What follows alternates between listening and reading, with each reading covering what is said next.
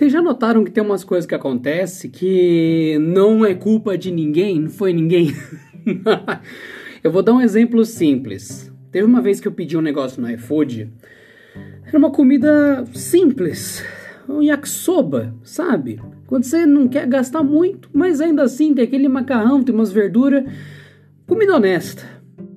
Daí eu pedi no restaurante, um restaurante firmeza tal. Chegou aqui, me entregou o pacote, o entregador. Aí eu ia subir a escada, eu senti uma gota no meu pé. Eu olhei o pacote. O pacote tava ficando com aquela mancha, parece sangue assim, vindo de baixo para cima, ficando preto aos poucos e tava pingando na ponta do pacote. Eu, hum, que interessante. Acho que alguém morreu aqui dentro. Na hora de pegar o pedido do restaurante, não sei se o restaurante não avisou. Não sei se o entregador não, não escutou.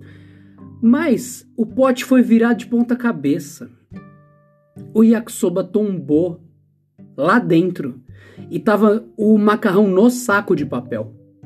Tava pingando porque já tinha saturado o saco, já tinha ido todo o caldo pro papel e tava pingando com sangue já. Eu olhei e falei: "Ih, rapaz, que legal". Eu abri, aquilo lá olhou para mim e falou tipo: Morri.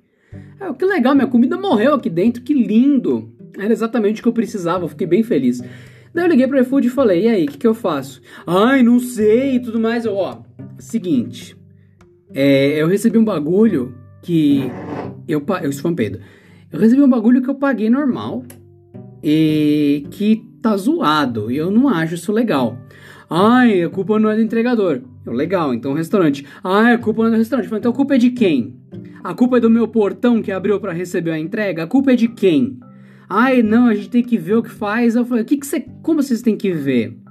Porque se a culpa não é do entregador, não é do restaurante, é de vocês. Ai, não é da gente. Então é do restaurante. Ai, não é. Então é do entregador. Ah, o parceiro não é ache o problema. Então, essa mentira de ai, nossa, a gente não se responsabiliza.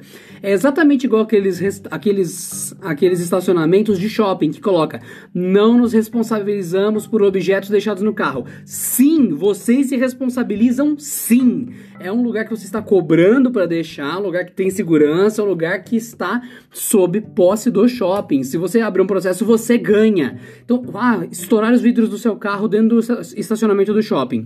Tira as fotos, pega a testemunha, abre o processo, você ganha. Você ganha o processo contra o shopping.